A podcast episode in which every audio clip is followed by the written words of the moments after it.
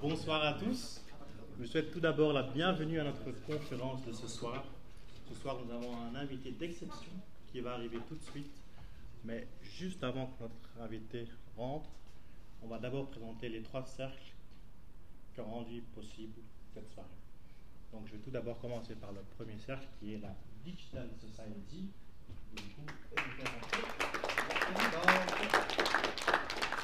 Bon, ah, ok, merci.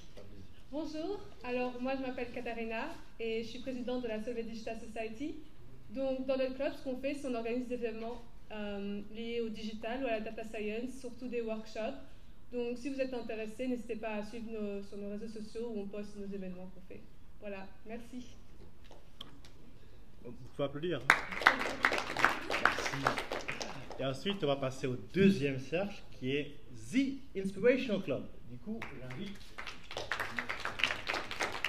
Bonsoir tout le monde, vous allez bien?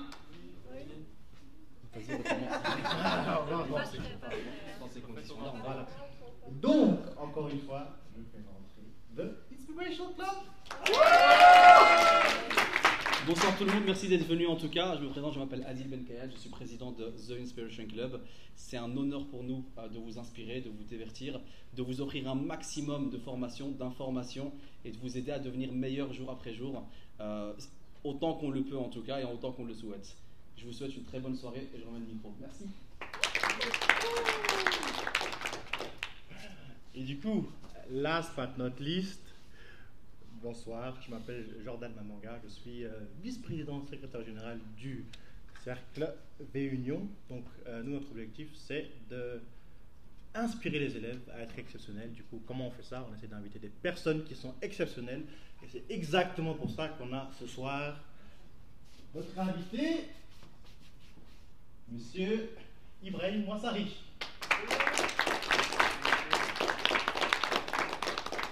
Et bien sûr, n'oubliez pas d'appeler notre doyen de Solvay, Monsieur Bruno Van Pottelsberger.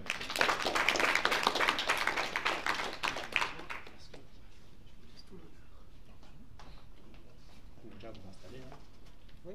Ok, installez-vous déjà.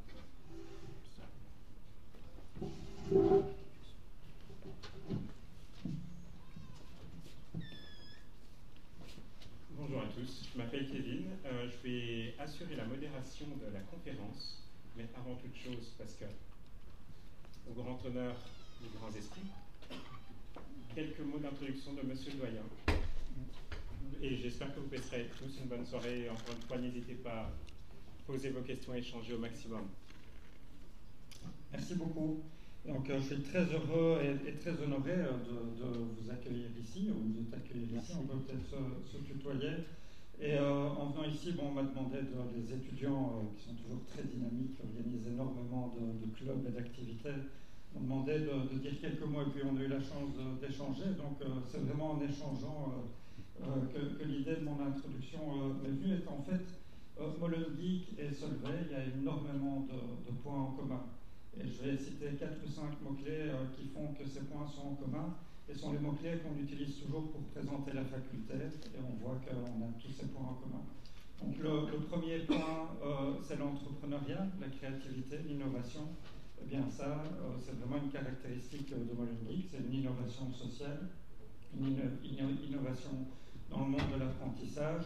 Eh bien Solvay, depuis qu'on a été créé en 1903, euh, on a toujours eu énormément d'entrepreneurs et d'innovateurs. Et si vous regardez Ilham Kadri, la CEO de Solvay, euh, elle n'est pas que patronne d'une grande entreprise, elle fait énormément d'innovations et pas que des innovations techniques. Euh, également, elle contribue à des innovations sociétales. Donc, un, euh, l'entrepreneuriat, l'innovation. Deux, l'international. Molenbeek a vraiment été créé à Bruxelles. Au début, on pensait que c'était une institution essentiellement locale, et j'apprends aujourd'hui que vous venez d'ouvrir au Maroc, euh, dans plusieurs pays européens. On ne va pas tous les citer parce que je risque d'en oublier. Euh, eh bien, euh, Solvay, c'est pareil. On a 140 partenaires dans le monde. On envoie tous nos étudiants à l'étranger, que ce soit en stage ou en Erasmus, la moitié en dehors de l'Europe. Et nous venons de signer avec euh, Rabat, la Business School de Rabat au Maroc, que vous venez d'ouvrir également, dans un réseau que nous avons créé qui s'appelle le QTEM, Quantitative Techniques for Economics and Management, Pourquoi je parle de ça? Parce que Rabat est rentré dans notre réseau pour cet aspect technique, quantitatif, analytique, euh, qui sont euh, les valeurs que, que, vous enseignez. Et puis le troisième mot-clé que l'on utilise souvent pour présenter la faculté, eh c'est euh, l'ascenseur social. L'université, Solvay sont subventionnés, ce qui fait que pour réussir à l'ULB et à Solvay, euh, il ne faut pas des ressources particulièrement élevées. On a de l'aide et, pour les étudiants qui sont dans le besoin, il y a des aides de la sécurité sociale et du service d'entraide sociale. Et pour nous, c'est la valeur principale, c'est le travail qui fait euh, qu'on réussit. Tout le monde est bienvenu et tout le monde, euh, bien entendu, et ceux qui réussissent, eh bien, on est la faculté dans le monde avec un des plus hauts taux de placement, c'est-à-dire tous nos étudiants trouvent du boulot très rapidement. Je viens de comprendre que c'est exactement la même chose euh, avec Molengeek. Et puis, dernier point commun, on est euh, très connecté avec l'industrie. 120 professeurs de l'extérieur viennent partager, viennent partager leurs connaissances et leurs compétences. Et, certains sont des alumni de l'école que l'on a formés. Eh bien, j'apprends également que Molengeek également utilise la, la, chance de pouvoir bénéficier de ceux qu'ils ont formés comme formateurs. Et donc, c'est vraiment très intéressant. La différence principale, c'est la rapidité et c'est le, fait que vous touchiez une population euh, euh, qui, en a, euh, qui en a besoin et dont la société a besoin. Donc, je suis vraiment très impressionné, très heureux que vous soyez ici pour partager vos, connaissances et votre histoire avec nos élèves qui sont de futurs entrepreneurs, je l'espère pour eux, et notre écosystème. Alors je, m'excuse déjà de ne pas pouvoir rester pendant l'exposé parce que j'aurais vraiment, on va se revoir. Donc euh, j'aurais vraiment voulu écouter, mais bon, quand on est euh, doyen, euh, cette semaine c'est tous les soirs, donc je pense aussi un peu à ma famille, qui est la valeur première, je pense, la famille pour nous tous. Donc je vous remercie encore d'être là.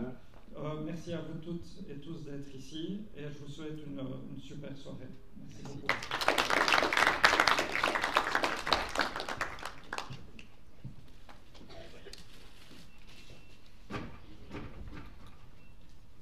Donc, euh, comment la soirée va se dérouler On va tout d'abord commencer par une partie interview qui sera assurée, enfin, la modération sera assurée par mon collègue ici, Kevin Mukadi. Et ensuite, on passera à une partie questions-réponses où vous pourrez poser toutes vos questions. Et euh, M. Ibrahim répondra à toutes les questions. Oui, clair. Du coup, euh, n'hésitez pas pendant la conférence, si vous avez des questions, de les noter. Comme ça, quand la, la session questions-réponses, on va poser plein, plein, plein de questions. Apprendre plein, plein, plein de choses. Les selfies, c'est important aussi. Ouais. C'est important. Et du coup, euh, je laisse la parole à Marseille. Merci.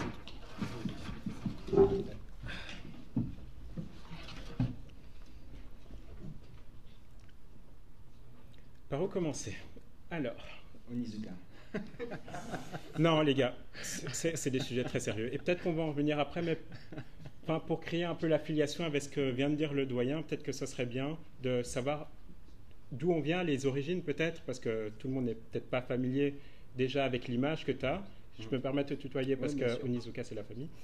Euh, il a parlé du Maroc, tu reviens du Maroc.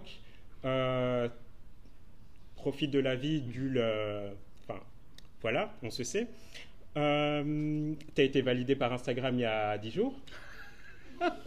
non, mais les, selfies, c'est la vie, du coup, forcément, les réseaux aussi. Comment, comment ça va? Comment va la vie? Comment va la morale? Et peut-être pour débuter cette conférence, dans quel environnement est-ce que tu as grandi? Et qu'est-ce qui t'a prédestiné en fait à tout ça? S'il y a quelque chose qui t'a prédestiné à tout ça euh, donc, moi je vais bien. donc je vais bien, je suis, euh, je suis super heureux dans ma vie, euh, il se passe plein de trucs qui sont sympas. Et donc, qu'est-ce qui m'a prédestiné à tout ça? En réalité, rien. Et c'est ce rien qui, qui, a fait que je suis là aujourd'hui.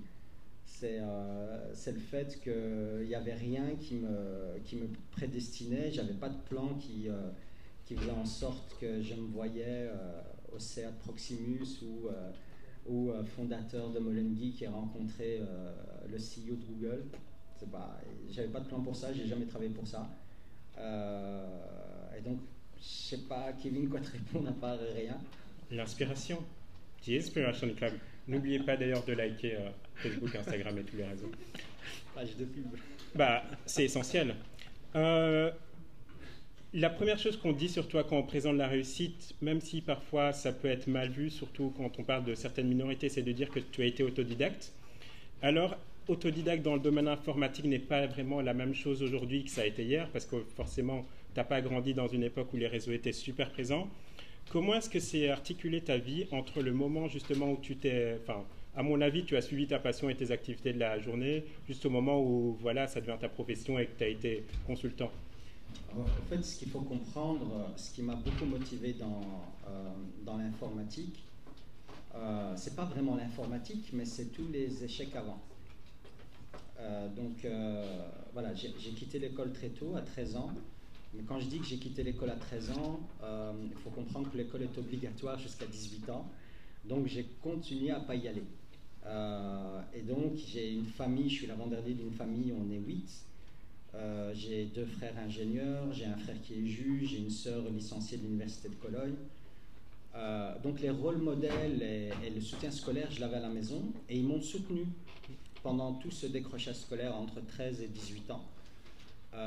ils m'ont accompagné et donc je suis passé par donc, le général et puis j'ai fait de la mécanique, j'ai fait de l'électricité, j'ai fait de la soudure, j'ai fait de la coiffure, j'ai fait de, l'horticulture, j'ai fait de la peinture, peinture pas de l'art, hein, crépien. Mm. Donc, euh, ouais, j'ai fait ça. Ce que j'ai fait d'autre, euh, j'ai fait beaucoup l'école buissonnière. Je, faisais parfois des, euh, des, trois écoles par année. J'allais, j'avais l'audace d'aller chercher mon attestation de fréquentation de cours à la fin de l'année alors que le, mon titulaire ne me connaissait même pas. Euh, je suis passé par des écoles comme Ernest Richard, l'ETEM, qui est pas loin d'ici. Euh, je sais plus, ça a changé, mais Place de la Petite Suisse, c'était l'ETEM. Euh, l'Athénée Royal Molenbeek, plein d'écoles qu'on appelle de la dernière chance ou euh, poubelles selon les gens. donc, tout ça pour en venir au fait que, à un moment, quand euh, toute cette période-là, j'étais pas le Ibrahim d'aujourd'hui. J'étais le Ibrahim qui a accepté la fatalité d'être un loser de la société qui ne sert à rien. Et pourquoi je l'ai accepté? Parce que tout le monde me le répétait, parce que la société me le répétait, parce que ma famille me regardait avec pitié, parce que mes amis me disaient ben, bienvenue dans la famille, parce qu'ils avaient aussi quitté l'école. Donc, j'avais accepté ça juste pour garder des liens sociaux avec les gens. J'allais pas leur dire ouais non, en fait j'ai tout raté dans ma vie, mais vous inquiétez pas, t'inquiète comme disent les jeunes, t'inquiète, je vais y arriver. Et donc tous ces échecs là ont fait un moment où euh, j'ai découvert l'informatique totalement par hasard parce que je voulais télécharger de la musique gratuitement et donc je me suis acheté un ordinateur, je me suis mis une connexion euh, internet et, j'ai découvert Yahoo parce que Google n'existait pas. Et donc, à partir de là, quand j'ai vu que je comprenais un truc, il y avait un truc que j'ai réussi à résoudre. En fait, ce qui s'est passé, c'est que j'essayais d'installer ce programme informatique et que, et que j'arrivais pas à l'installer. Il y a eu, euh, j'arrivais pas à l'installer à cause d'un souci.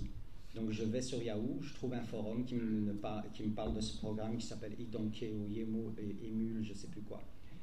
Euh, et, je pose une question avec un anglais tout pourri. Il y a un japonais qui arrive à le déchiffrer, qui me répond Try this. J'essaye, ça marche. Dans ma tête, c'est le premier truc que j'ai réussi dans ma vie depuis longtemps.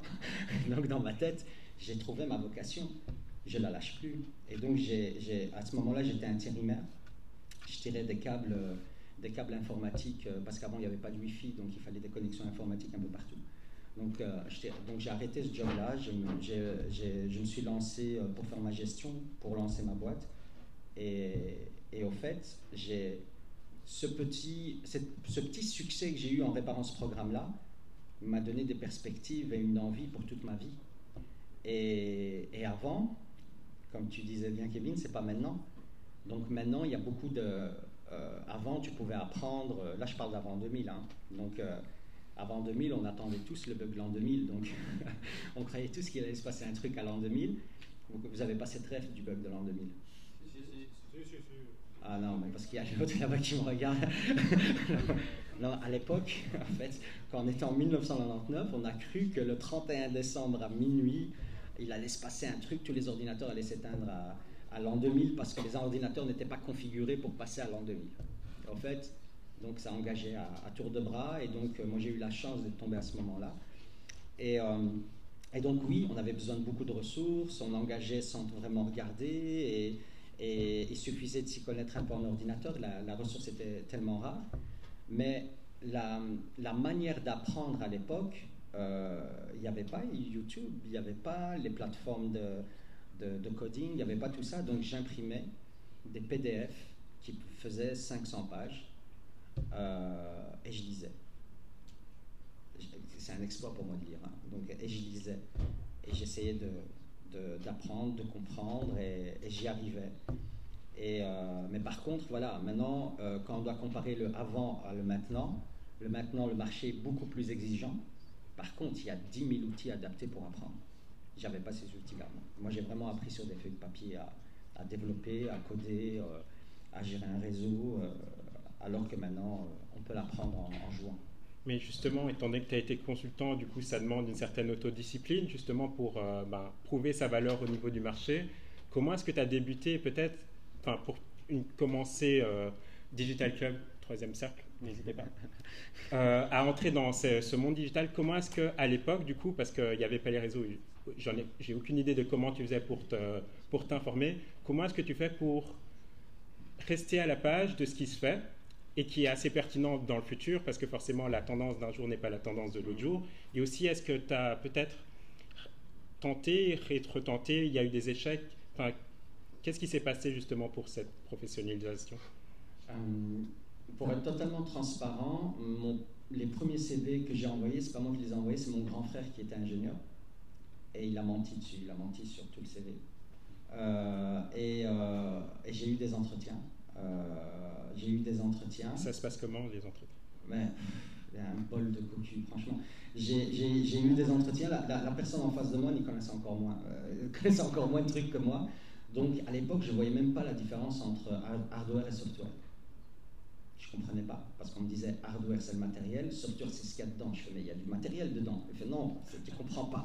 Donc voilà, et j'arrivais pas à voir la différence. Je ne comprenais pas, on, me l'expliquait mal.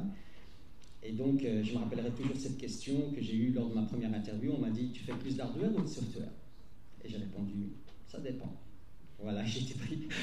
je ne savais même pas de quoi il me parlait. Donc, j'ai eu, beaucoup de chance parce que euh, j'ai été pris. Je me suis retrouvé avec des, collègues qui m'ont soutenu, qui m'ont aidé. Que voilà, c'était un monde de découverte pour moi et les gens euh, comprenaient et donc ils m'aidaient et donc j'apprenais. Mais franchir ce pas d'envoyer des CV, c'est mon frère qui l'a fait, c'est même pas moi. Euh, je veux dire, à un moment, euh, se retrouver euh, dans des interviews où, où, où, je voulais pas y être, voilà. Mais dans ta question, comment rester à jour, t'as pas à rester à jour. Tu dois rester à jour pour ton client, sur ce qu'il a besoin, mais tu n'es pas obligé de savoir tout sur tout. Et donc, je me focalisais, j'apprenais énormément, je travaillais en journée. J'avais de la chance parce qu'on me donnait des projets qui étaient très répétitifs pendant 4, 5, 6 mois. Donc c'était le même process pendant 4, 5, 6 mois. Et moi, je faisais ce process-là et le soir, j'apprenais, je, je, découvrais et je recherchais. Donc j'avais des journées qui euh, commençaient à, à 6 heures du matin et qui finissaient vers minuit, mais ce n'était pas du travail pour moi. C'était pas vraiment du travail, c'était vraiment pas du travail. Pour moi, c'était une passion. Pour moi, je, moi, mes premiers clients, j'osais pas leur envoyer une facture. J'étais gêné de leur envoyer une facture je me suis tellement éclaté à faire ce que j'avais fait que je savais pas, enfin, je trouvais que c'était de l'escroquerie, -hmm. tu vois, de leur envoyer une facture. C'est la preuve que c'était pas un boulot pour moi. Donc, me dire, est-ce que tu as bossé de 6 à minuit Pour beaucoup de gens, oui, mais pas pour moi, non. Et au fait, parce que j'étais passionné, j'adorais ce que je faisais, j'apprenais énormément, et, et je voulais, j'avais des trucs à me prouver à moi-même, à prouver à mes parents, à prouver à la société, euh, et ça me challengeait, je voulais pas, je voulais pas arrêter. Maintenant que tu es passé de l'autre côté, on va dire, en étant le boss, imagine tu as un étudiant qui est ici, qui vient chez toi, j'ai envie de faire consultant, je viens sortir de Solvay. magnifique faculté d'ailleurs. Euh, tu vas lui poser quoi comme question? Et qu'est-ce que tu attendras de lui, par exemple? C'est compliqué, les gars. c'est compliqué parce que je vais être. Euh, écoutez, je ne vais pas vous faire perdre votre temps. Je vais être très franc. Donc, ne prenez pas les choses mal. Voilà, je, ne prenez pas les choses mal. J'ai pas été à l'école. Je suis pas quelqu'un qui croit dans les CV. Je suis pas quelqu'un qui croit dans les diplômes. Je suis pas quelqu'un qui croit dans les faits Excel. Je suis quelqu'un qui donne sa chance à tout le monde. Vous pouvez demander, je donne à tout le monde. Je regarde pas, peu importe qui est la personne, peu importe son parcours, je vais lui donner sa chance. Mais il suffit de qu'il n'assure pas pour que pour que voilà. Mais en tout cas, moi, le, le j'ai de tous mes employés, je sais on a une cinquantaine maintenant à Molengeek. Je ne sais pas qui a un diplôme en quoi. Ça ne m'intéresse pas. C'est vraiment euh, l'exécution des choses. Ça veut dire quoi? Le mot, le, un des mots que j'aime pas, c'est normalement. Ce mot normalement n'a jamais géré ma vie et il ne va pas gérer Molengeek et il ne va pas gérer encore ma vie. Et donc vous venez me dire, ouais, mais normalement c'est pas comme ça qu'on fait. ça fait rire. Moi, ça me saoule. Ouais, ça, ça, ça, ça, me saoule vraiment de me dire, mais déjà, enfin, j'arrive pas, j'ai pas le. Pas le concept du normalement, c'est pas, j'ai pas le concept, mais j'ai appris comme ça. J'ai pas le concept du. C'est pour ça que moi, les jeunes que j'ai, euh, sur les 50 personnes, je vais dire 80% viennent de nos formations, donc souvent ils n'ont pas de diplôme, mais j'en sais rien. Euh, mais ils ont délivré des choses, ils ont fait des choses, ils ont une bonne mindset, ils arrivent, on arrive encore à, communiquer, ils respectent notre vision, ils croient en la vision. Euh, je veux dire, il y a. Le diplôme, c'est bien pour avoir la première interview, mais la première interview, elle sert qu'à la première interview. Après, une fois que vous l'avez, même à l'interview, vous pourrez foirer. Donc voilà, comme ça vous le savez. Un diplôme, c'est bien, c'est important dès que vous avez la première interview. Là, actuellement, c'est l'expérience qui fait tout. Euh, c'est le fait que vous sachiez, sachiez écouter, le fait que vous, vous, ayez de l'humilité tout en étant sûr de vous, vers où vous allez. Voilà, ça c'est super important. Donc moi, si j'ai quelqu'un euh, qui a un diplôme, euh, qui vient de Solvay et qui est en face de moi pour un entretien, je vais avoir un pincement au cœur parce que j'aurais peur de, de le secouer. Parce que son diplôme ne compte vraiment pas mes yeux. Je vais pas lui faire passer un mauvais quart d'heure, vraiment pas, mais j'ai peur de, de, le décevoir. En fait, je, suis le révélateur d'une certaine vérité qu'on lui a cachée toute sa vie. Et, ça me saoule que c'est moi qui dois le dire. Euh, et donc, de l'autre côté, j'ai vraiment envie de le pousser à avancer, à, y croire et à avancer. Mais parfois, les diplômes sont freinants pour certains jeunes parce qu'on m'a promis ça. On m'a dit que si j'avais le diplôme, j'aurais ça. Celui-là, c'est le plus foutu, en fait. Tu vois, c'est le gars qui va se dire Attends, attends, j'ai coché tout, j'ai fait tout ce qu'on m'a dit, j'ai le diplôme, et tu me dis non En fait, si, enfin, c'est pas une règle, c'est pas as un, diplôme et tu c'est garanti à vie. Ça, ça, ne marche plus comme ça. Ça ne marche plus comme ça. Donc le diplôme, ça aide, ça prépare, ça montre que tu as une hygiène de vie, ça montre que tu es discipliné, ça montre que tu es déterminé. Mais la vraie vie... C'est le caractère, en fait, derrière le CV. C'est vraiment la... Je dis pas, hein, je, je, je, je, veux dire, j'ai des super bonnes surprises, j'ai des gens super compétents qui sont diplômés, et je ne dis pas que c'est une preuve d'incompétence ou quoi, qu'on se comprenne bien. Hein. C'est ceux qui se, se, suffisent à leur diplôme, ça c'est un problème. Mais c'est vraiment le caractère et j'ai envie de dire ceux qui ont faim. Ceux qui se disent, ok, j'ai fini là, j'ai encore tout à apprendre en fait. J'ai fini toutes mes études et j'ai encore tout à apprendre. Ben justement, ouais, ben justement, pour faire, euh, pour se concentrer un petit peu avant d'avancer sur cette transition-là, ben du coup, tu es passé de consultant à, ok, on a décidé avec euh, des camarades de, de, créer un truc à quel moment est-ce que tu te dis, il me manque quelque chose, il me manque une compétence, comment est-ce que tu vas faire pour l'acquérir?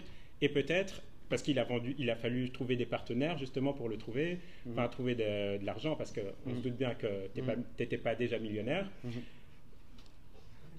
Qu'est-ce que tu fais? Comment tu te remets en question? Je suis toujours pas. Ça va? ça va arriver. Machallah, comme dit certains. Euh, ouais, enfin, comment justement tu te remets en question? Tu arrives à savoir ce qui te manque pour, pour passer au niveau supérieur? Euh, J'ai toujours su que je savais aller nulle part tout seul. Voilà, ça je l'ai toujours su, j'ai toujours compris. J'ai toujours fait en sorte de m'entourer des personnes qui sont très complémentaires euh, avec mes compétences à moi. Moi, je suis quelqu'un de passionné. J'étais quelqu'un de très technique euh, qui, plongeait dans le code et dans tout ce qui est technicité. Je m'entourais de personnes qui géraient tout ce qui était appel d'offres, euh, tout ce qui était comptabilité, tout ce qui était communication et même des, meetings avec, avec des entreprises. Donc j'ai toujours compris que je n'irais jamais quelque part tout seul et qu'il fallait toujours être bien entouré et, complémentaire à, ce qu'on sait déjà faire nous et à ce qui nous passionne. Euh, et j'ai cette fibre, je veux dire, sociale qui me permet vraiment de communiquer facilement avec les gens. Et, j'ai qu'une parole. Donc voilà, si on fait quelque chose ensemble, on le fait, on s'engage. Euh, c'est ce que je dis souvent aux jeunes de Molengeek je leur dis, si vous trouvez un partenaire qui est fiable, ne le lâchez jamais. Peu importe si votre aventure se casse la gueule, refaites-en une avec lui parce qu'il est fiable. La fiabilité, c'est euh, quelque chose, une denrée rare. On peut avoir de l'argent, on peut avoir des compétences, on peut avoir ce qu'on veut, mais être fiable, c'est euh, quelque chose que vous n'allez pas trouver euh, chez tous vos associés, vous n'allez pas trouver chez tous vos partenaires, et donc, euh, si je dois vous conseiller, c'est vraiment essayer de trouver des gens fiables et déterminés avec vous qui croient en votre vision, en votre projet, vous, vous y croyez ensemble et vous avancez ensemble.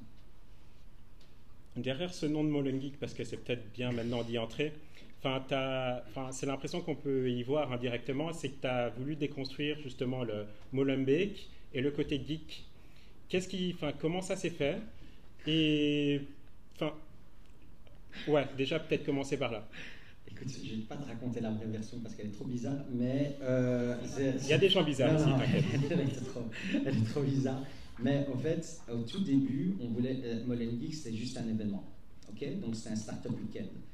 Et moi, je voulais absolument qu'il y ait le nom Molenbeek dedans. Donc on a lancé le startup week-end Molenbeek. Mais en fait, il y a un organisme qui s'appelle... Euh, l'organisme startupweekend.org ici en Belgique qui nous a dit ah ah ah si vous le faites à Molenbeek vous l'appelez Startup Weekend Brussels obligatoire parce que c'est le nom de la grande ville. Mhm. et donc à partir de là j'ai brainstormé avec des je sais pas vraiment brainstormé j'ai passé une soirée avec des amis à Molenbeek qui étaient en France. Il y en a un il y en a un qui a qui a trébuché sur un mot. Et il a, il a dit le mot geek en fait en trébuchant sur un mot. Et, euh, et moi, ça m'a donné l'idée de. Là, j'ai fait le lien en disant Ok, euh, Molen Geek, je fais ça claque, ça donne bien, on change qu'une lettre, trop bien. Et puis, on a lancé le premier événement Molen Geek pour pas être lié à Startup Weekend et pour qu'on puisse avoir le nom Molenbeek dedans, où les jeunes puissent se projeter. Parce que faut dire ce qu'il y a avec la réputation de Molenbeek, c'était avant 2015, hein, donc euh, on a lancé en mai 2015, donc avant la réputation internationale, mais la Belgique Molenbeek avait déjà sa réputation en Belgique. Je veux dire, c'est une euh, réputation euh, un peu euh, dénigrante. De l'autre côté, l'un des avantages, c'est que c'est une réputation accessible pour les jeunes. S'ils se disent c'est Molenbeek, ben c'est un truc pour nous. C'est pas un truc élitiste. Et donc, on peut se dire que c'est ça qui t'a amené à, on va dire, matérialiser le fait de croire aux jeunes, à la formation et surtout à Molenbeek? Non. Non, en fait, c'est tout mon parcours qui m'a fait ça. En fait, j'étais un jeune comme eux. Euh, moi, de, mes 13 ans, mes 18 ans, je passais mes journées sur un pas de porte. Mais vraiment, à Molenbeek, à la rue de Genève, à côté de rue Bonneville. Je, je, passais mes journées là à, à rêver d'ouvrir un abattoir de volailles, une boucherie ou euh, un truc dans l'entrepreneuriat, parce que l'entrepreneuriat, c'est vraiment le, la solution qui se présente aux gens qui n'ont pas de diplôme. C'est de se dire, ok, je vais devenir un gars qui va faire du business euh, et je vais vendre des cuisses de poulet ou de la menthe. Tu vois, euh. et donc, un de mes objectifs avec un de mes amis de, l'époque, qui est toujours mon ami actuellement, c'était de gagner 125 francs. Donc, euh, non, pardon, 5000 francs, c'est 125 euros par jour. C'est d'arriver à ce, cet objectif-là. Je voulais gagner ça pour, euh, pour acheter une Porsche. Voilà. Tu vois, les rêves. Ouais. Bah, bah, j'ai envie. Tu es entré au CA de Proximus, du coup. Ça va durer quoi 4 ans? Enfin, j'ai envie... La question qui vient, c'est comment tu t'es vendu? Comment s'est fait le rapprochement? Et au final, quelle peut-être plus-value Enfin, plus-value quel apport tu peux leur donner? Qu'est-ce qui a fait que tu penses que les deux identités matchent? Je ne me suis pas vendu du tout. C'est eux qui sont venus vers moi. Euh, euh, T'as pas de. Non, non, non. Gars dans l'ombre Non, non, mais pour être totalement transparent avec vous, la première fois qu'on me l'a proposé, j'ai refusé. Comme ça, tu sais. Donc voilà, ils ont dû insister, tu vois. Avant ou après Google? Euh, C'était avant Google. C'était avant Google. Google a juste confirmé le truc, tu vois, mais euh, c'était avant la visite de Sundar Pichai. Donc, euh, mais, mais j'ai refusé la première fois qu'on me l'a proposé. Pour être honnête, je ne voyais pas ce que j'allais faire là. Je ne comprenais pas. J'ai été voir sur le site la tête des autres administrateurs. je me suis dit, oh là là. Donc, je ne savais pas où j'allais me jeter et tout. Donc, j'ai refusé la première fois. Et donc, euh, ils ont dû vraiment insister et, j'ai accepté. C'est qui qui est venu te chercher? Euh, Georges-Louis Boucher. Euh, Georges-Louis Boucher qui, qui a insisté voilà, énormément pour que j'en fasse partie. Et, et là, maintenant, je m'y plais très bien. Je m'y plais bien parce que je me rends compte aussi que ma réalité, elle n'était pas là autour de la table. La réalité, euh, de personnes vivant à Molenbeek euh, et qui ont grandi euh, au pas d'une porte à, rue de Genève, à côté de rue Donc cette réalité-là, ils l'ont pas. Et c'est pas de la méchanceté, c'est pas, c'est pas voulu, c'est juste de l'ignorance. Les, gens ne connaissent pas ces réalités-là. C'est pour ça que je pense que être, être inclusif et avoir de la diversité quand, quand on veut réfléchir à une solution pour la population, c'est super important parce que parce que ça permet vraiment euh, d'être à l'écoute des autres. Euh, je, euh, par exemple, on, est, on est, je prends souvent cet exemple-là, mais on est tous venus ici jusqu'à ce cinquième étage et il n'y a aucun d'entre vous, je suis d'accord, vous n'allez pas me dire, il n'y a aucun d'entre vous qui a mesuré les trottoirs quand venant ici. Non, personne qui a sorti un mètre qui a dit, ah tiens, ce trottoir il fait 12 cm. Ouais. Vous savez pourquoi? Parce que vous n'êtes pas en chaise roulante. Voilà. Et c'est humain de penser qu'à soi. C'est humain de, de, de, se dire ça, je ne suis pas en chaise roulante, donc je m'en fous de la hauteur du trottoir, je lève ma jambe et j'avance. Et à partir qu'on comprend ça, on se dit, eh ben, euh, être noir, être une femme, être un gars de Molenbeek, c'est différent. Et je dois écouter pour apprendre ce que ces gens vivent. Euh, avoir l'humilité de se taire et d'écouter. Ça, c'est super important. Et, euh, et, et, ne pas avoir ces infos-là, c'est juste humain. Il ne faut pas vous dire que vous êtes euh, handicapophobe parce que vous n'avez pas mesuré euh, la hauteur des trottoirs. C'est juste que ça ne vous concerne pas. Et vu que ça ne vous concerne pas, vous avez le luxe d'en rien avoir à foutre, en fait. Et ça, c'est important que vous le sachiez. Donc, il y a plein de gens qui vivent des choses qui ne vous concernent pas. Ça ne veut pas dire que ça n'existe pas. Donc voilà. Très profond. Ouais, écoute, voilà. Ça, c'est ce que je leur dis aussi à de proximité. Non, je Mais, mais c'est important. À quoi consiste tes journées, du coup, en tant que boss?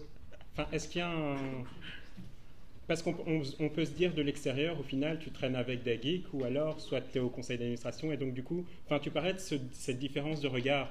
Mais pour les gens qui vont te connaître d'ici deux ans, en fait, tu fais partie de ce club, sauf que tu as un visage, en fait.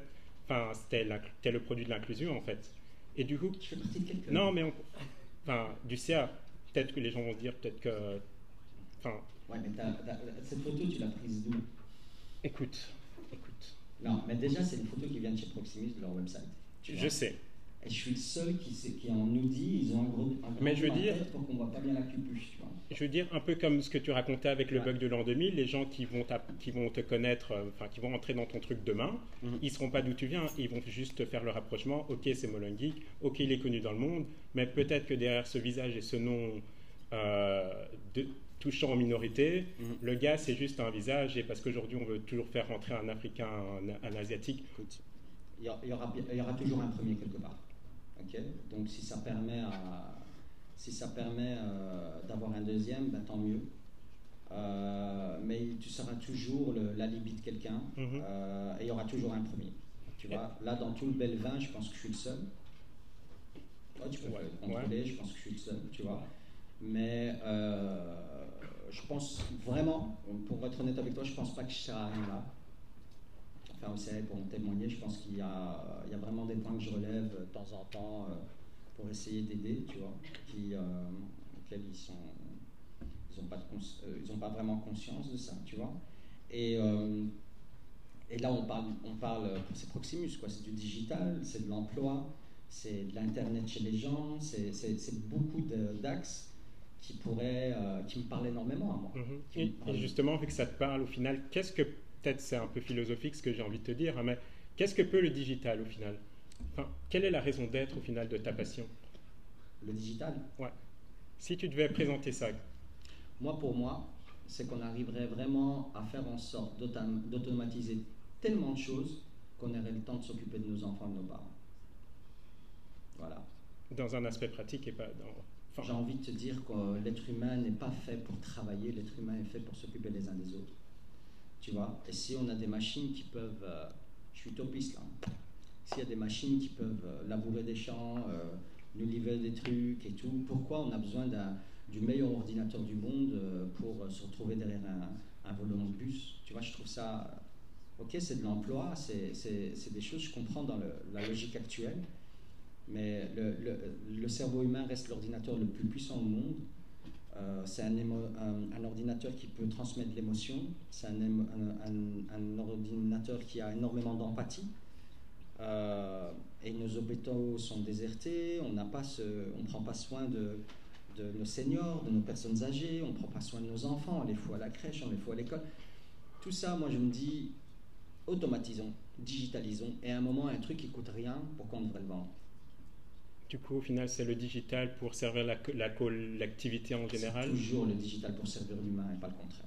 Est-ce que tu penses peut-être pour faire la, la liaison entre les deux choses que tu viens de dire, euh, le fait que tu sois à Molenbeek du coup et que maintenant tu as des antennes, est-ce que tu penses que dans le fond et peut-être dans les futures générations d'étudiants qui seront diplômés, etc., ça sera un peu devenu une institution dans le sens, tu as un problème euh, codage, va chez.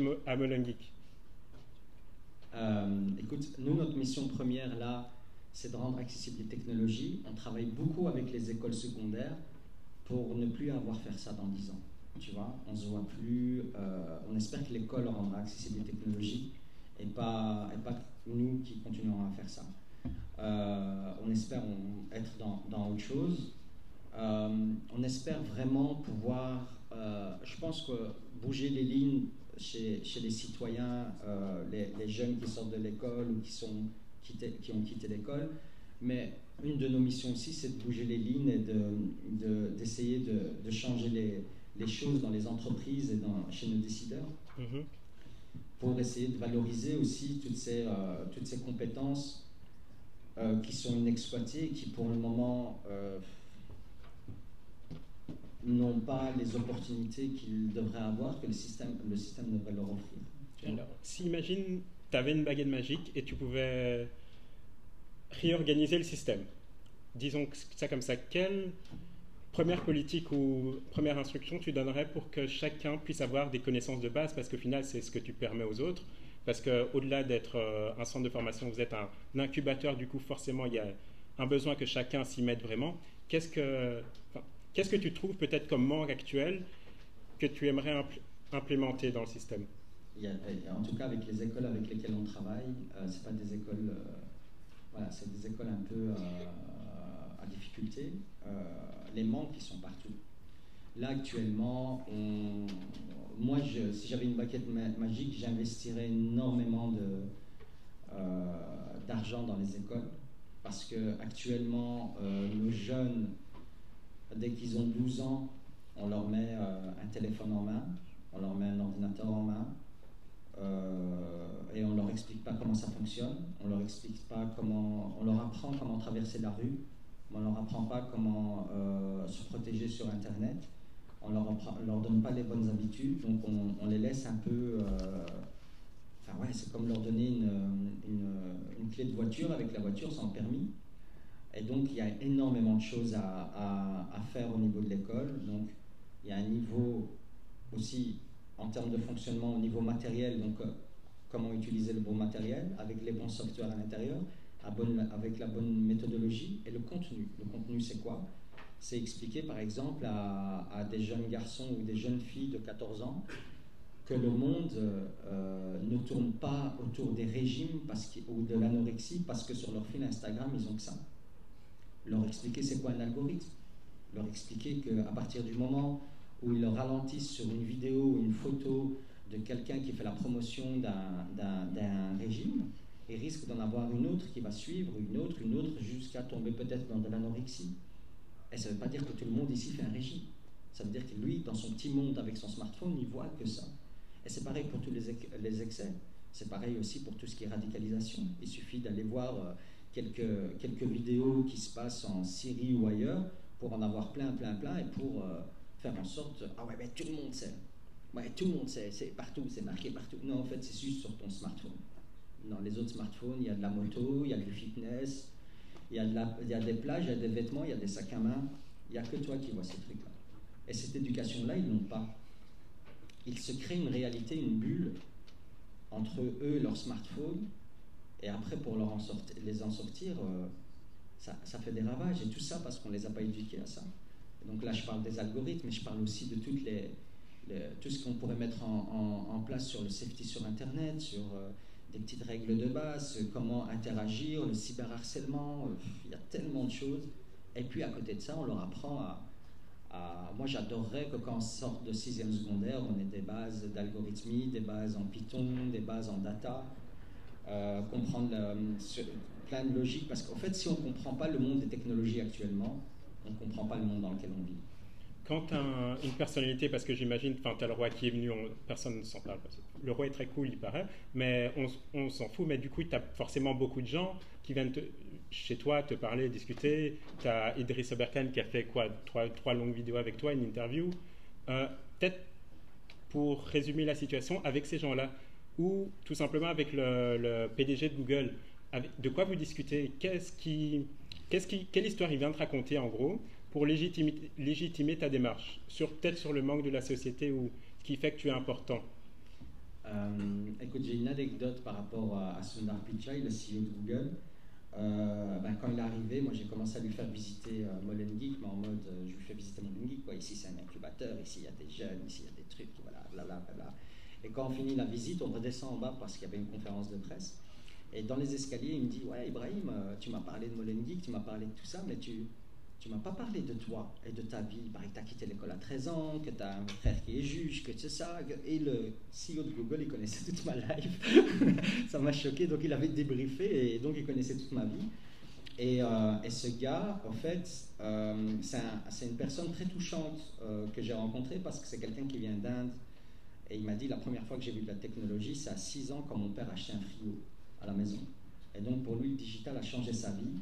Et il comprend exactement ce, ce qu'on fait. Et pour des gens comme lui, avec ses responsabilités, et puis d'autres gens de, des technologies, ils se rendent bien compte que s'il n'y a pas cette éducation en technologie, avec ce que je viens de dire, le safety, euh, pouvoir se protéger, euh, la haine en ligne et, tout ce qui est cyberharcèlement et tout ça, si on ne prend pas, euh, si prend pas en compte tous ces aspects-là aussi, on voit droit dans le mur avec le digital pour la plupart de la population, pour certains qui vont qui vont se retrouver dans des situations graves. Donc, eux ne savent pas tout faire. Ils n'ont pas, même s'ils gagnent des milliards et des milliards, ce n'est pas juste une question d'argent, c'est une question de compétences, de distribution des compétences, d'avoir une. Et donc, ils ne savent pas tout faire. Et, euh, euh, et, ils comptent sur des, initiatives comme la nôtre et, ils ont envie de pouvoir euh, impliquer un maximum de gens dans le digital parce qu'on a beau dire ce qu'on veut, actuellement, le digital fait partie intégrante de notre vie et il ne va pas partir. Il ne va pas partir. Donc le, digital va rester encore pendant des années. on va en consommer de plus en plus, donc autant s'y adapter, se former, parce que je sais qu'il y a toujours des gens qui vont être réticents. Mais euh, là, actuellement, quand on regarde par exemple par rapport à la télé, euh, il n'y a plus aucun 18-30 ans qui regarde la télé en linéaire. Donc en gros, ils ne regardent plus le journal télévision en direct avec une heure à respecter pour voir la TV et tout ça. Ils utilisent la TV mais pour voir du streaming, pour voir Netflix, Disney ⁇ Twitch, peu importe, mais la télé est devenue un, outil de diffusion de, digital. Tu parlais justement de ben, du fait qu'ils viennent de l'Inde et qu'ils t'aient assez stalké pour savoir peut-être euh, énormément sur toi. Du coup, il y a le sujet des big data et peut-être les différences culturelles entre les cultures et sociétés. Du coup, quand, quand par exemple, on sait qu'il y a la défense, du coup, vous allez travailler avec des projets, mais vous avez combien d'implantations du coup dans le monde actuellement? On est dans 8 villes en Europe et une euh, à Casa, donc en Afrique. Avec des projets, j'imagine, à gauche, à droite euh, bah oui, il y a énormément de trucs. Là, là rien, tu m'as posé ma question sur ma journée. Aujourd'hui, on a reçu 90 personnes euh, en, sélection en cybersécurité. On en a reçu 30 à Charleroi euh, pour des formations en marketing. on a une, formation à Anvers autour de AWS, donc Amazon Web Services. on a eu des meetings avec des partenaires, on a des nouveaux projets. Il y en a un qui va se lancer dans une autre ville en Europe bientôt. Euh, on a les casques VR avec Meta, on a plus de 700 casques VR euh, avec un projet qu'on est en train d'implémenter. Donc il y a, y a 10 000 choses à, gérer, plus tous les, nouveaux, euh, les nouvelles collaborations, les nouveaux projets qui arrivent. Donc oui, il y a vraiment beaucoup. Mais justement, dans ces différentes cultures, parce qu'au final, on, nos utilisations sont complètement différentes, enfin, entre ici et Casa, mhm. complètement différentes, les industries sont différentes aussi. Comment est-ce que toi, ou le boss, ou la personne, enfin, comment est-ce que vous discutez pour vous dire tel projet serait pertinent d'apprendre aux jeunes. Par exemple, imaginons que bah tiens, Amazon est chinois et demain l'Union européenne décide de bannir Amazon. Ok? Toi, comment est-ce que tu vas faire pour choisir l'entreprise qui sera la plus pertinente pour demain?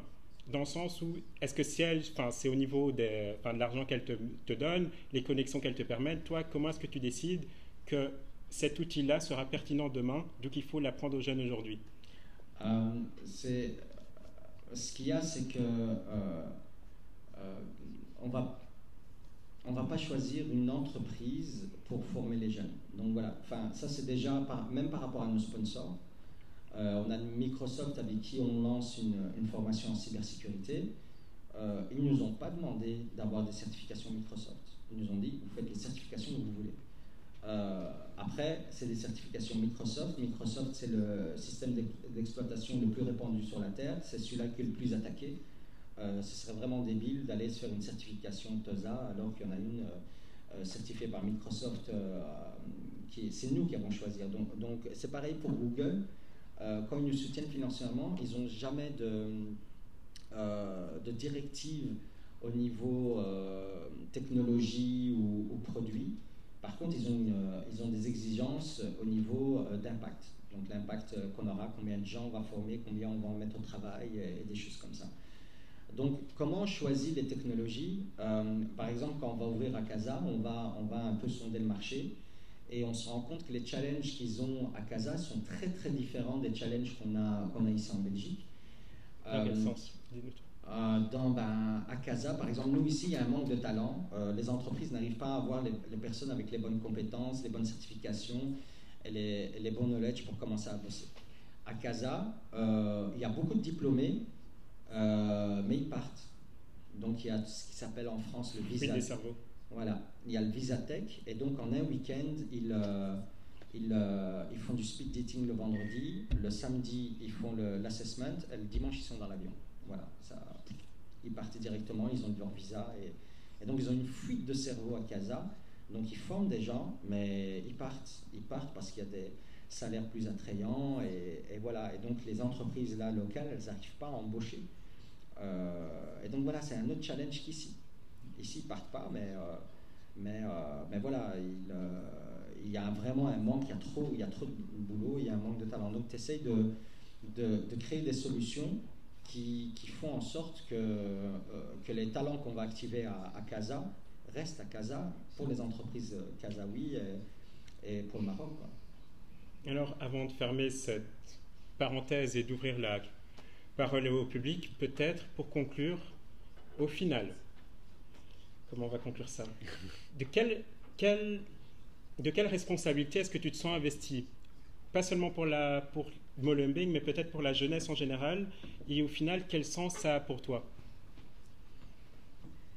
Euh, Je devrais peut-être pas, mais, mais je me fous une pression dingue par rapport à euh, par rapport à l'opportunité où je suis maintenant, euh, les, les, possibilités que j'ai maintenant, que ce soit à la tête de Molenbeek ou au CERN Proximus, donc ça me, ça me fout une, pression de dingue par rapport à, à, moi, à moi qui avait 18 ans, ou 17, je veux dire comme ça. C'est comme ça que quand je regarde parfois des jeunes, je me vois en eux, mais ouais, quand j'avais 17, 18 ans, et, je me rappelle de cet état d'esprit que j'avais où, euh, je voyais euh,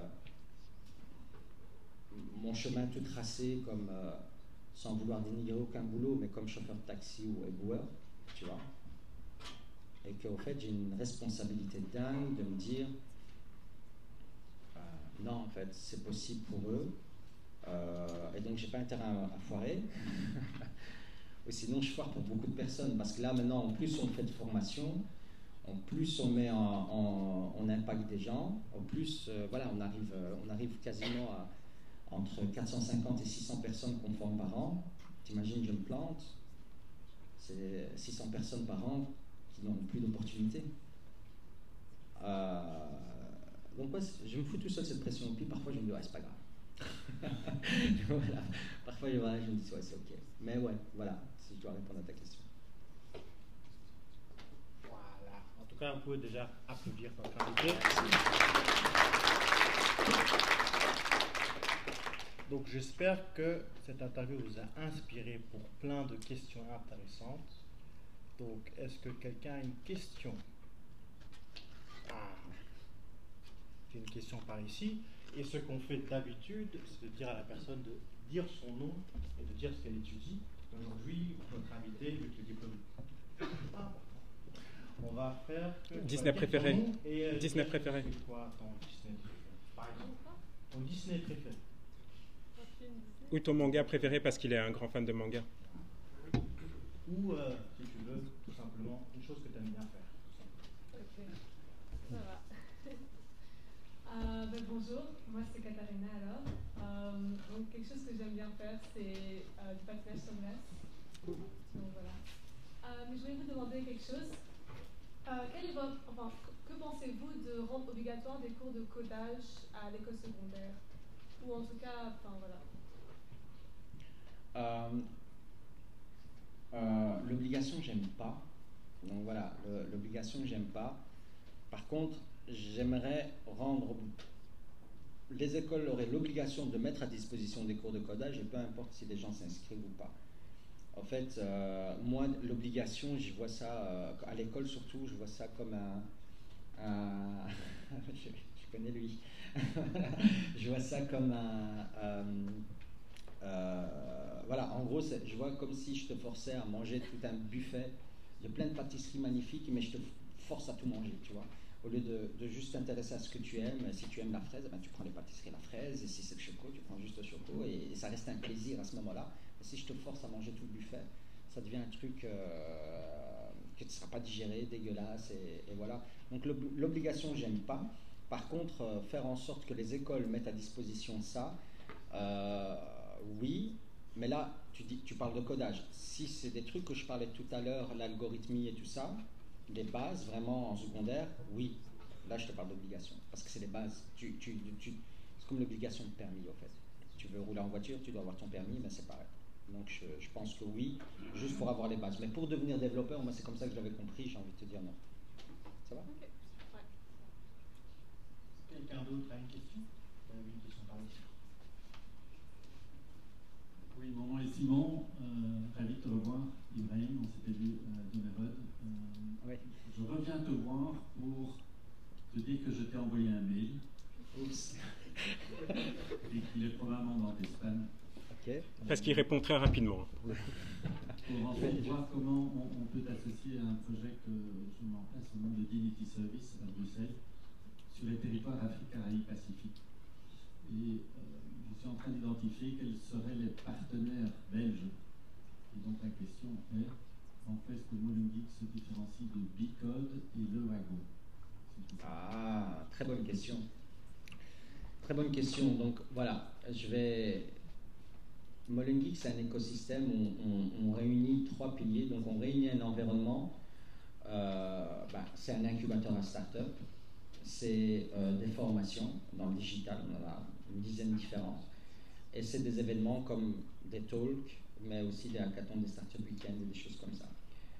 Et donc, en réunissant cet écosystème-là, on fait beaucoup plus de choses. Hein. On travaille aussi avec des écoles, on travaille avec des entreprises en réunissant euh, cet écosystème-là, ça permet à des étudiants de travailler, euh, enfin, de, prendre des, compétences, mais en même temps d'être inspirés par des entrepreneurs qui sont dans, dans l'incubateur, de manger ensemble, de prendre des cafés ensemble. Et puis de l'autre côté, ça permet aux entrepreneurs de rencontrer de futurs partenaires, employés, peu importe, peut-être associés, dans les, formations. C'est ce mélange de genre, de diversité, de personnes avec ou sans diplôme qui crée la plus-value de Molenbeek, vraiment parce que c'est très différent.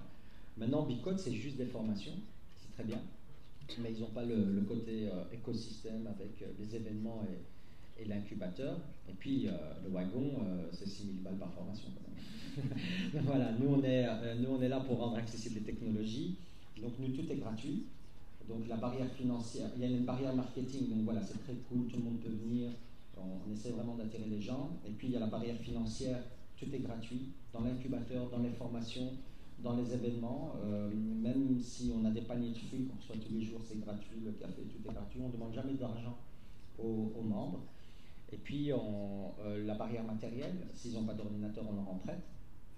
Euh, et puis, puis, il y a des barrières géographiques, on est super accessible et des choses comme ça, mais c'est très différent. Donc, je pense que le wagon, euh, c'est pour des jeunes entrepreneurs qui ont déjà commencé leur activité, qui veulent comprendre c'est quoi le code.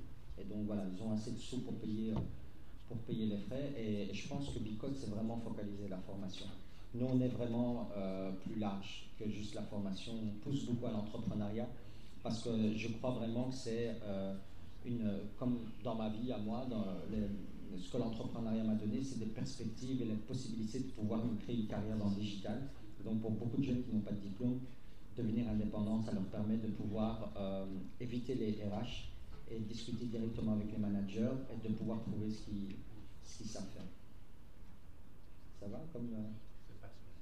m'appelle Melissa et ce que j'aime bien faire, j'aime bien euh, regarder des euh, Super. ma question pour vous, c'est euh, est-ce que vous croyez, selon votre expérience, qu'il y a des traits qu'un entrepreneur doit avoir pour euh, créer une entreprise? Parce que j'ai l'impression que maintenant, l'entrepreneuriat, c'est quelque chose qui est vendu un peu. On dirait que tout le monde peut le devenir. Du coup, est-ce que, selon vous, selon votre expérience, est-ce que tout le monde peut le devenir ou il y a des traits de base qu'un entrepreneur doit avoir? C'est une business school ici, c'est ça? Euh, Je vais être honnête, je ne vais pas vous faire perdre du temps. Ok? Euh, Je pense qu'il y a un truc qui naît chez les gens pour devenir entrepreneur, pour être honnête. Je pense qu'il y a des gens qui ne sont pas à l'école et qui y arrivent très bien. Et je pense que des gens qui font énormément d'études là-dedans qui n'y arrivent pas du tout. Créer une entreprise, tout le monde peut la créer. On va chez le notaire, on la crée. Ça coûte un euro maintenant. Donc c'est voilà, c'est très facile à faire. Mais être entrepreneur, euh, c'est très. Je sais pas, je sais pas comment.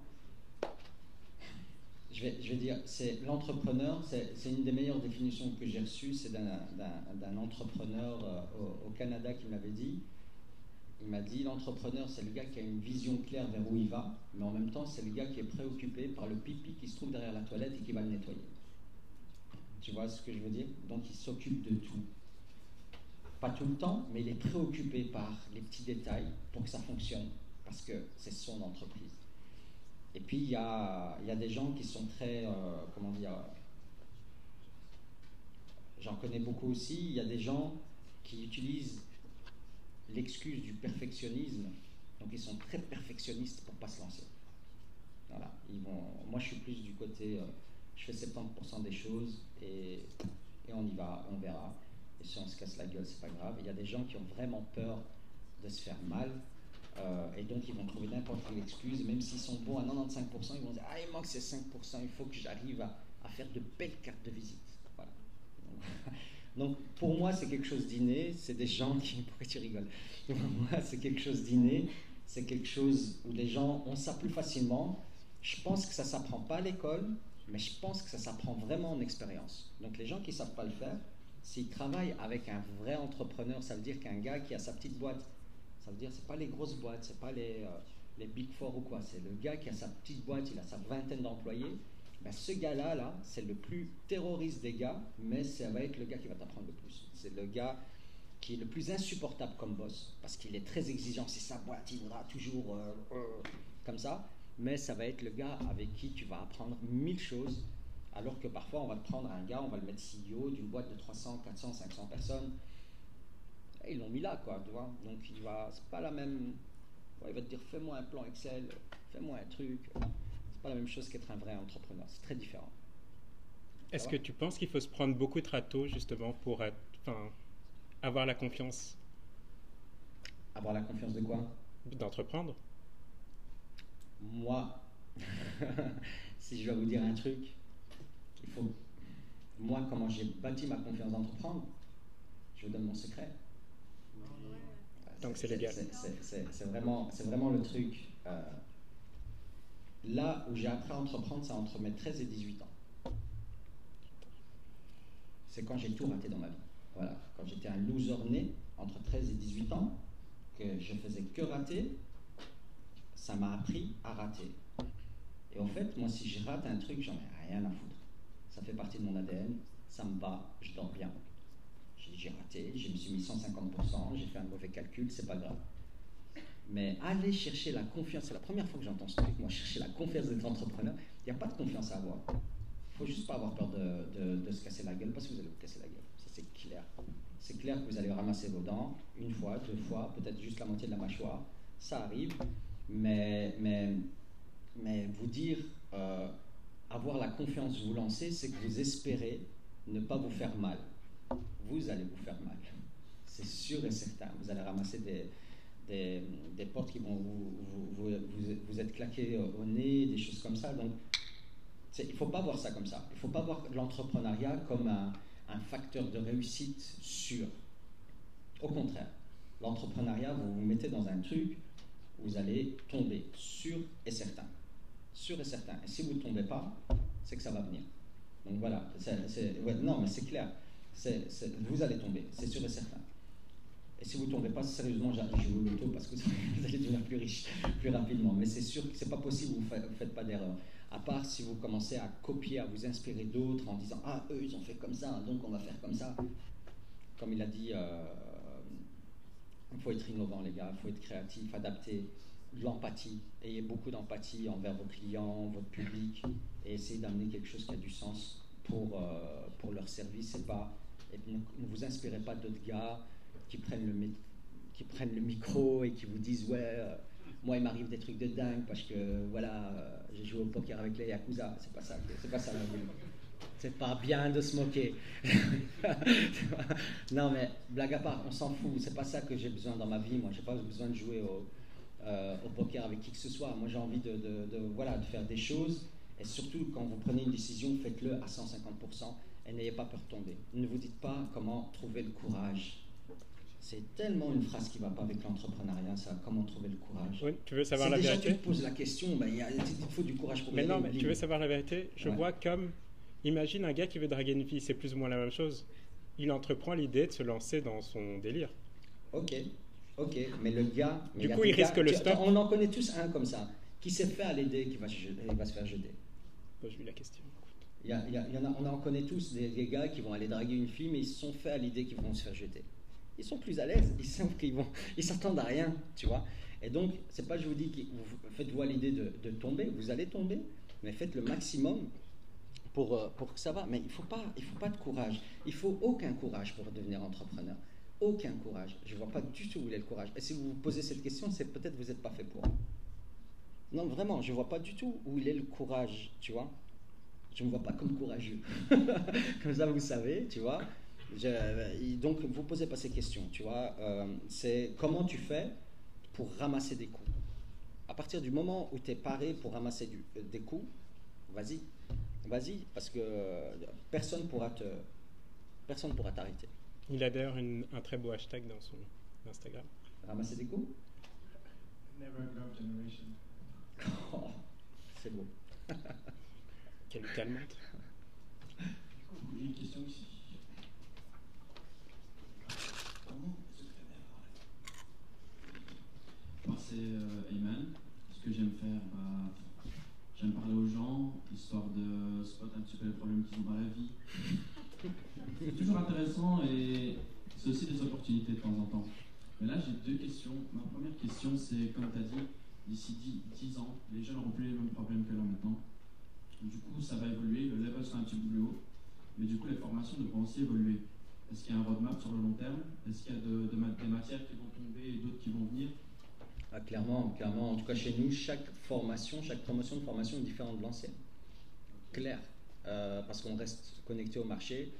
On a commencé avec du Vue.js, on a mis du React maintenant dans le codage et Bien sûr, c'est notre plus-value. Si nous, on n'est pas connecté au marché pour adapter nos formations, et je te dis, les formations, elles commencent avec deux mois de décalage. Hein. Euh, et elles sont, elles sont différentes. Alors, euh, si nous, on n'a pas cet avantage-là, euh, enfin, on en boutique, tu vois. Ouais, et comment est-ce que tu peux spot ça Comment est-ce que tu peux savoir, là, maintenant, on arrête cette technologie-là et on passe à quelque chose d'autre? Le marché qui te le dit. Le marché, tu restes connecté au marché, c'est les entreprises. Tu fais des meetings avec les entreprises. Euh, et tu, tu, on a développé une plateforme où ils peuvent même nous faire rentrer leur job description avec leurs skills. Et, derrière, il y a une IA qui nous sort directement les skills les plus demandés. Et on réfléchit, tiens, est-ce que ça a du sens ou pas qu'on le mette, euh, on le mette sur place? Donc on voit les tendances, euh, mais on, leur, on les pousse à, ce qu'ils nous donnent ces tendances-là. Et eux, c'est pas un secret, tu vois, ils, ont besoin de, personnes avec ces, avec, avec ces skills-là, donc ils te les donnent avec plaisir. Ok, ça va. Du coup, il y a une roadmap, il y a quelque chose que vous avez planifié à l'avance, ou bien c'est vraiment en fonction du marché? Non. Non, ne me demande pas de planifier, je ne sais même pas où je suis demain, tu vois. Ne me demande pas de planifier des trucs, nous on avance et je déteste les plans, je déteste être dans une case, je déteste pouvoir me projeter avec un plan euh, très défini en disant tiens, juin 2023, il faut qu'on arrive là. Ça me, ça me saoule. Euh, donc je fais en sorte de, d'avancer et si on arrive plus loin, tant mieux. Si on n'y arrive pas, ben on n'y arrive pas. Tu vois. Ok. Et ma deuxième question, tu parlais de se lancer sans euh, pour autant être prêt, enfin juste se lancer et se casser la gueule peut-être même à la fin. mais tu parlais aussi d'une vision. Est-ce qu'il faut forcément une vision? J'aime bien ta question. Pour moi, pour moi, j'ai eu cette conversation juste tout à l'heure avec quelqu'un en plus. Pour moi, tu ne peux pas être entrepreneur si tu n'as pas une vision claire vers où tu vas aller. Tu ne peux pas venir dire je veux être entrepreneur, je veux être millionnaire, je veux être ça, je veux faire des voyages. Ça, ce pas des objectifs. Je suis d'accord. Et euh, du coup, tu préfères avoir quelqu'un qui a une vision claire que quelqu'un qui a un, un plan mais pas de vision derrière? Moi, je préfère que tu viennes chez moi et que tu me dises, moi, ce que je veux faire, c'est du pain, du bon pain, avec des, des, des, céréales dedans, avec des protéines dedans, et je veux que les gens se nourrissent bien. Ça, pour moi, c'est une vision qui est claire. Tu vois, que tu viennes, que tu me dises, ouais, moi, euh, en fait, je veux faire de l'argent. Tu vois, c'est pas pareil. Et du coup, est-ce que, est-ce que The Blueprint VC partage la même vision? The Blueprint VC partage la même vision? Quelle vision? Cette vision-là que tu as donnée. Du coup, avoir quelqu'un en face de toi qui a une vision claire, mais qui n'a pas forcément beaucoup de choses euh, tangibles, enfin qui n'a pas déjà un business qui tombe parfaitement, mais qui a cette vision. Là, tu me poses deux questions différentes. Est-ce que tu es un entrepreneur quand tu as la vision? Oui, pour moi, il le faut pour être entrepreneur. Est-ce que tu auras des investisseurs en ayant juste une vision? Non. Aussi simple que ça, tu vois. L'investissement, tu peux pas venir juste avec je crois en ce que je veux faire, même si tu vas me convaincre en me disant mais investis dedans, tu vois. Il y a une différence. Quand tu veux que j'investisse dedans, il faut un minimum de choses exécutées, un minimum de retour du marché, un minimum de, de, choses qui ont été vendues, faites avec un intérêt du marché, tu vois. c'est de l'investissement. Tu vois, c'est de l'investissement. Il faut un retour sur investissement. Tu vois, et à partir de là, moi je veux te dire, sans l'investissement, tu me dis, est-ce que je suis sur la bonne voie parce que je crois en mon pain? Moi je te dis, ouais, ouais, tu es sur la bonne voie pour y aller, tu vois. Mais est-ce que le, ta croyance est suffisante à lever des fonds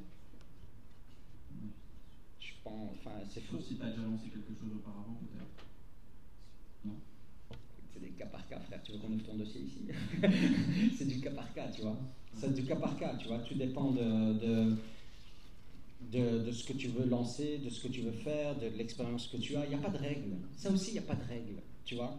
Il n'y a pas de règle. Moi, j'ai au départ, quand j'ai lancé Molen Geek pour lever des fonds, j'allais, je disais, je vais prendre des jeunes gars de quartier, des drérés de quartier, je vais en faire des ingénieurs dans la tech. C'est combien il y en a qui m'ont rionné. Mais c'est vrai, tu vois, à ce moment-là, j'étais super mal, tu vois, j'étais en mode, oh, j'exagère peut-être et tout, tu vois. Les gens n'y croyaient pas. Maintenant, c'est une évidence. Maintenant, Molen Geek, c'est la base, tu vois. Des jeunes qui n'ont pas d'opportunité, la tech, le marché. Mais c'est normal, c'est logique, tu vois. Donc, oui, tu es peut-être dans une phase où tu as besoin de plus. Moi, j'ai, besoin, j'ai eu besoin de faire quoi? J'ai eu besoin de négocier un local à l'espace où on est, qui ont 60 mètres carrés, tu vois. Il y avait juste 60 mètres carrés gratuits. J'ai pris tous mes employés, je les ai mis là, en leur disant, tous mes employés, on était 7 hein, euh, en interne, en leur disant, vous allez continuer à travailler pour nos clients et vous allez coacher les jeunes en même temps. Ils m'ont tous regardé un peu de travers en me disant, tu as gap, tu vois. J'ai fait, on va faire ça. Ils ont dit OK, on a fait ça. Et en fait, ça a créé quelque chose où les jeunes venaient et tout. Et moi, en parallèle, j'avais quelque chose à montrer aux gens. Je montrais l'intérêt, je montrais les gens qui venaient, je montrais que cet espace 60 mètres carrés, il était full, tu vois. Et, donc, les investisseurs, je les, euh, je les intéressais petit à petit, tu vois. Parce qu'il y avait quelque chose qu'on suit. Mais combien m'ont rionné, combien m'ont claqué, la, claqué la porte au nez, et combien sont revenus chez moi après, tu vois. merci pour Avec plaisir.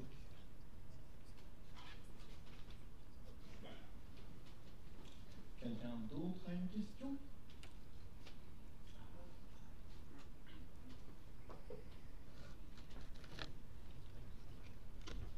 Pas de question Non. Euh, du coup, je me présente, je m'invite. Euh, Est-ce que j'aime faire bah, J'aime bien regarder les épisodes de. Euh, et pour ma question, du coup, sur le marché actuellement, les diplômes sont quand même encore euh, très valorisés. Il y a des offres où euh, c'est demandé d'avoir un master, par exemple. Euh, en étant dans le board de, Proximus, est-ce que tu as essayé de faire changer cela, ou surtout en discutant avec les différentes entreprises qui collaborent avec vous? Et aussi, peux-tu nous donner des exemples de, de, de valeur ajoutée que tu as pu apporter au board et des changements qui ont pu euh, être faits depuis que, tu es présent? Oh, il y a beaucoup de, il y a beaucoup de choses. Euh, donc, euh, oui, Proximus commence à, avoir la mentalité d'engager sans nécessairement avoir des diplômes. Donc, oui, tu as raison, il y a beaucoup, beaucoup d'annonces. Dans les annonces, on met toujours le mouton à cinq pattes. Diplômé, avec 20 ans d'expérience, mais pas plus de 25 ans. Donc voilà, on va toujours rechercher euh, le gars, le gars inexistant. Donc ils mettent le maximum et puis après ils essayent voilà, de prendre le mieux qu'ils ont su. Euh, donc chez Proximus, euh, ils ont lancé ADA. Donc c'est un centre d'expertise en, cybersécurité et en intelligence artificielle qui collabore avec nous, où, voilà, ils vont prendre des recrues de chez nous qui ne sont pas nécessairement diplômés. Euh, on lance un projet à Anvers avec Proximus euh, pour. Euh, ils ont beaucoup de mal à recruter des, call centers néerlandophones. Et donc, on a mis un programme en place pour que les jeunes puissent travailler trois jours semaine call center et gagner leur vie, et deux jours semaine formés pour qu'ils aient des perspectives. Et donc, c'est un programme qui va durer à peu près deux ans. Et eux sont d'accord pour qu'ils travaillent juste deux ans, puis qu'ils partent et qu'ils reforment d'autres personnes. Euh, euh, ils ont énormément d'intérêt sur l'impact sociétal maintenant, euh, encore plus qu'avant, je trouve. Il y a beaucoup de choses qui sont, qui sont occupés à, mettre en place. Ils, ils sont beaucoup investis dans la, campagne à l'époque de la guerre en Ukraine, mais aussi avec la Turquie, la Syrie, avec ce qui s'est passé. Ils ont, mis leur abonnement, leur abonnement gratuit vers les appels vers la Turquie et la Syrie. Donc il y a beaucoup de choses sur lesquelles Proximus, je ne dis pas que c'est moi, hein, est en train de bouger. je pense dans le bon sens il y a vraiment le, côté impact sociétal qui est devenu une. Euh, euh, moi, ce que j'essaie d'expliquer à Proximus, c'est qu'il ne faut plus lier l'impact sociétal à la charité. Il faut que l'impact sociétal fasse partie euh, intégrante du développement de leur business. Donc, en gros, euh, c'est pas juste signer un chèque pour soutenir tel truc, tel truc. C'est de faire en sorte d'engager des talents qui n'ont pas de diplôme, c'est de faire en sorte de mettre en place des programmes pour activer des personnes et, en même temps que Proximus en profite, mais en même temps que la société en profite. Euh, et j'avais aussi une dernière question. Aujourd'hui, tu nous as apporté euh, beaucoup de, valeur avec cette euh, conférence. Et nous, en tant que jeunes étudiants, ou alors même jeunes diplômés ou jeunes employés, qu'est-ce qu'on peut apporter à Molenbeek? Il postule là, en fait. on est d'accord. franchement, euh, ce que vous pouvez amener, c'est beaucoup de choses. Vous avez, euh, quand vous sortez de l'école, vous avez un esprit. Euh, moi, je crois beaucoup à la diversité du background académique. Vous avez un esprit qui est beaucoup plus structuré pour monter des projets et, au niveau théorique, ce qui est très manquant chez nous. Par exemple, nous à Modern on a les, projets, vous les structurer. Donc de, manière très claire, euh, on est moins bon là-dedans. Donc voilà, on a engagé des gens euh, avec des diplômes qui nous permettent vraiment de, structurer. Et je pense que vous avez vraiment votre euh, valeur ajoutée parce que le système, il est tel qu'il est. Et, actuellement, pour parler avec des, des, grosses boîtes comme PWC ou des choses comme ça, on a besoin des gens qui réfléchissent comme vous et qui pensent comme vous. Moi, j'arrive pas à leur parler. C'est deux manières différentes de, penser, de réfléchir. Euh, et donc, ils vont. Je sais pas. Je, vais, moi, par exemple, je vais pas. Je vais calculer mes risques, mais très peu par rapport aux gens qui ont fait des études. Je vais voir qu'il y a un risque. Je me dis ici, ah ouais, c'est risqué là. Ça va les gens qui, qui, ont fait des études, ah, imaginons, on organise un talk et il y a zéro personne qui vient. Ouais, moi jamais je pense à ça. Moi j'organise un talk, il y a des gens qui viennent. pourquoi je vais faire un talk où il y a zéro personne Imagine. Je sais pourquoi je vais imaginer un truc qui va pas arriver. Mais imagine. Donc moi ça me fatigue. Moi j'arrive pas. Donc j'arrive pas à, à, à, trouver cette logique de se dire ouais on va organiser un truc, un truc mais il n'y a personne qui va venir. Donc, mais je pense vraiment que vous pouvez amener toutes ces compétences que vous avez acquises ici euh, pour aider à, monter peut-être des startups avec des jeunes qui, ont, une manière de réfléchir, qui n'ont pas les, grilles de lecture scolaire, qui ont une manière de réfléchir autre, où vous allez être très complémentaires. Ça va?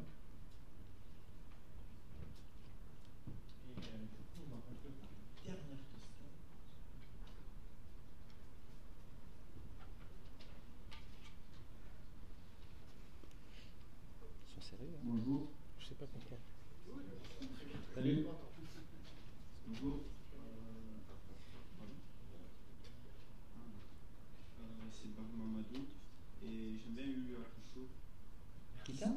Yu Akusho, c'est un manga. Du Yu Akusho. Ok. Et donc, euh, je pense que ici tout le monde veut savoir euh, combien tu as gagné depuis que tu as commencé. combien j'ai gagné de quoi Peut-être le plus gros contrat que tu signé ou... Bon, j'ai gagné beaucoup d'argent. J'ai gagné beaucoup mieux ma vie avant l'Olympique que maintenant. Quand j'étais consultant et, que, et que j'avais la vingtaine d'employés, ben écoute, je te fais le calcul. Euh, en gros, en gros, j'avais une vingtaine de consultants placés. Dis-toi que je faisais un chiffre d'affaires de 100, 110 000 euros par consultant. Voilà.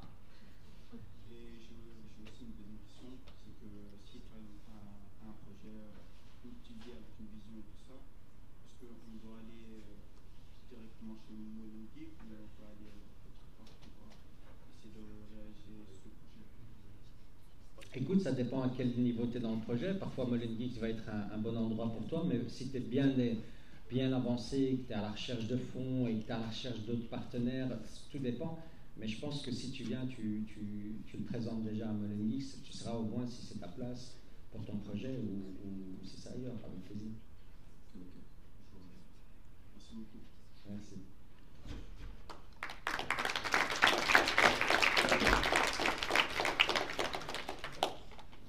Pour conclure notre soirée, Monsieur le Président de The Inspiration Club, Adil va faire la conclusion. Vous pouvez encore une fois applaudir.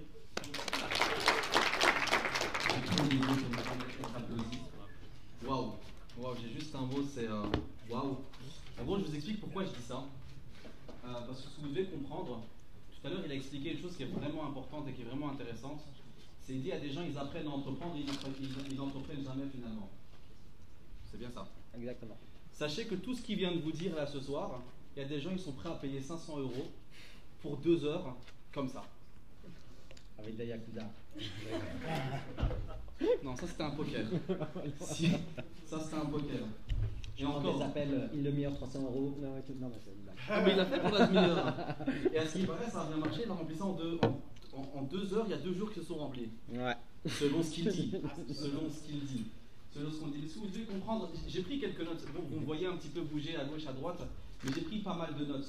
Il y a eu quelque qui est importante. Quelqu'un a demandé, ou je ne sais pas si ça a été demandé, mais est-ce que le diplôme est important? La réponse est non. Vous pouvez penser ce que vous voulez, vous pouvez avoir un diplôme de soldat, vous pouvez avoir un diplôme de Harvard, ou Harvard peut-être pas, mais si vous n'avez pas les contacts, les envies, les ambitions, les relations nécessaires, ça sert à rien. C'est bien beau d'avoir un diplôme, arriver devant un entretien et dire moi voilà j'ai eu 16 partout, 18 partout, on va vous prendre à l'entretien. Mais ensuite vous valez quoi? Vous êtes prêt à faire quoi? Vous êtes prêt à donner quoi? Encore une autre question qui a été posée, c'était euh, pour entreprendre, qu'est-ce qu'il faut, etc. Euh, etc. C'est génial. On m'a posé la même question récemment sur... Euh, on avait fait un petit appel sur, sur Discord. On m'a posé la même question. On m'a dit, j'ai envie d'entreprendre, dis-moi comment faire. Je lui ai dit, si tu me poses la question, c'est que tu n'es pas encore prêt. Et juste pour ça, certaines personnes ont estimé que j'avais. Ah, je, prenais un petit peu la grande tête. Non, la réalité, c'est que quelqu'un qui veut entreprendre, il est prêt. Il n'a pas besoin de poser la question. Il va faire les choses. Encore une chose qui a été dite, c'est je ne suis pas bon partout, mais par contre, je suis bien entouré. Vous voyez, je prends des notes. Je suis sûr que j'ai pris plus de notes que la majorité d'entre vous être bien entouré. Combien de fois on n'a pas répété, on est à Solvay Il y a beaucoup de personnes qui essaient de travailler tout seuls, de leur côté, dans leur coin. Ouais, moi c'est bon, je vais bosser, je vais bosser, je vais bosser. Il n'y a pas que des personnes de Solvay, il y a des personnes d'un petit peu partout. Des entrepreneurs, des personnes qui veulent développer des projets. Être bien entouré est meilleur qu'être très bon. Ça sert à rien. Ça sert à rien. Croyez en vous. Foncez. Avoir la bonne vision et mettre des actions en place. Encore une autre histoire qui, moi, m'a impacté. Il dit Moi, je suis passionné par ce que je fais. Je faisais pas attention. Je travaillais de 6h du matin jusqu'à minuit, peu importe. Je connais pas les heures exactes, c'est pas un souci. Et je bossais. J'osais même plus facturer mes clients. Pourquoi? Parce que je comprenais pas. Et c'est ça un entrepreneur. C'est il bosse, il bosse, il bosse, il bosse, il bosse. Il pense pas à ce qui va venir demain. Est-ce qu'il va pouvoir mettre du pain sur la table? Généralement, ça vient tout seul. Mais ce qui est encore plus intéressant, ce qui a été dit, c'est pas lui qui est parti chercher les compagnies c'est les compagnies qui sont venues le chercher. Pourquoi? C'est un passionné. Quand vous êtes passionné par quelque chose, quand vous travaillez sur certaines choses, c'est ce qui va arriver. Continuez à croire en vous, continuez à bosser, continuez à bien vous entourer, et au fur et à mesure, il y a énormément de choses qui vont arriver par vous. Et pour vous. Et c'est ça qui est vraiment très, très, très important. Ne croyez pas que Solvay, c'est une très, très bonne école. Peu importe où vous venez, c'est une très bonne école. Que vous ayez fait des études, c'est très, très, très bien. Que vous n'en ayez pas fait, c'est génial aussi. Si vous croyez en vous, vous allez être capable de faire énormément de choses en travaillant. Il n'y a rien qui vient. Si vous restez à la maison, il n'y a rien qui vient. Moi, j'ai des amis, ils m'ont dit Oui, t'inquiète, on a une expression chez nous qui dit Inch'Allah, ça veut dire si Dieu le veut. J'ai des amis avec qui on discute, on parle de projets, enfin à l'époque, et on essaie de mettre des choses en place. On me dit Ouais, mais Inch'Allah, ça va aller. Oui, mais il n'y a personne qui va te faire un virement d'un million te dire C'est bon, tiens, Inch'Allah, ça c'est exaucé. Il va falloir bosser. Il n'est pas encore millionnaire, il a dit lui-même. Si tu avais été consultant, tu l'aurais pu l'être. J'ai perdu beaucoup d'argent. Vous avez fait le calcul? 20 personnes fois 120 000 par an.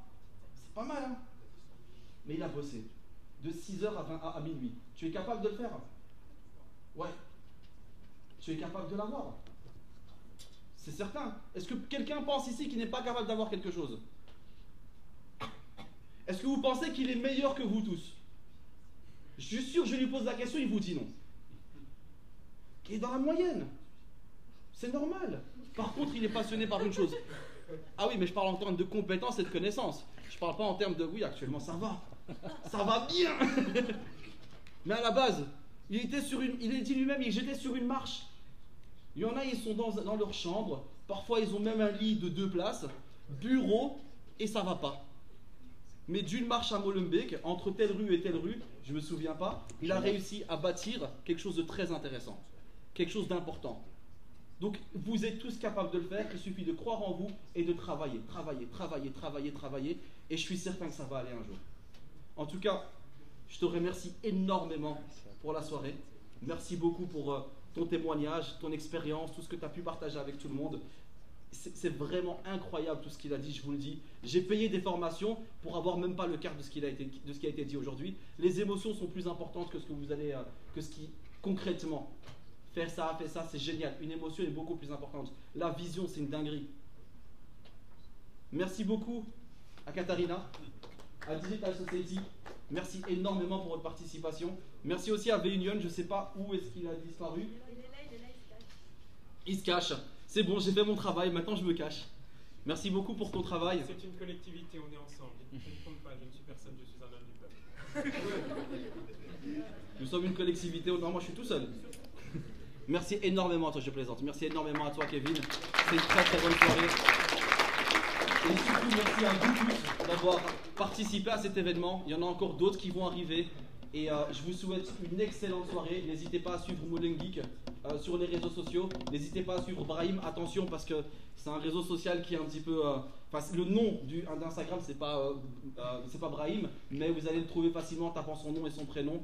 Ça, ça, va sortir. N'hésitez pas suivre Vignon, n'hésitez pas suivre le Digital Society et bien sûr Inspiration Club.